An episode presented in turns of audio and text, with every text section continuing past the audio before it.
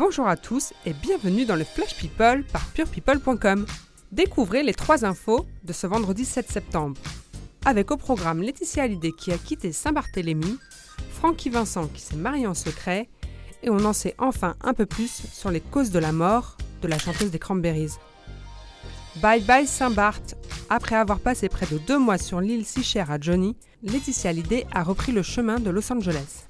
Avant de partir, la veuve du rocker a organisé une toute dernière veillée sur la tombe de son homme, illuminée au petit cimetière de Lorient. Ses filles Jade et Joy étaient présentes, ainsi que quelques proches et un couple de fans qui a été invité à se joindre à l'hommage en chanson. Sur place, une journaliste de BFM TV a recueilli quelques mots de Laetitia.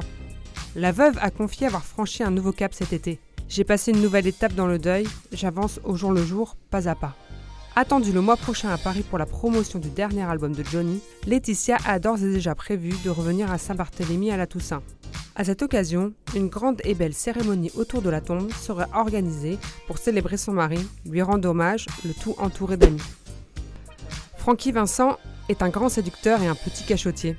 Marié deux fois et tout autant divorcé, le chanteur de Zouk tente l'engagement. Via Facebook, il a annoncé s'être marié en secret au mois d'août à Hawaï afin de contourner les médias français, comme il le dit. Francky Vincent a ajouté que la lune de miel s'est passée à Marie-Galante, une discrète île des Caraïbes aux plages désertes et paradisiaques.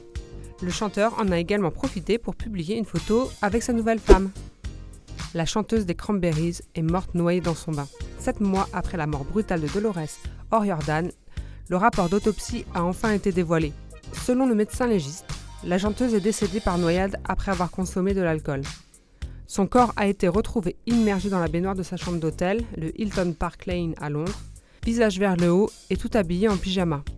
En proie depuis longtemps à un problème d'alcoolisme, elle avait consommé des spiritueux et du champagne. Cinq miniatures et une grande bouteille ont été trouvées sur place.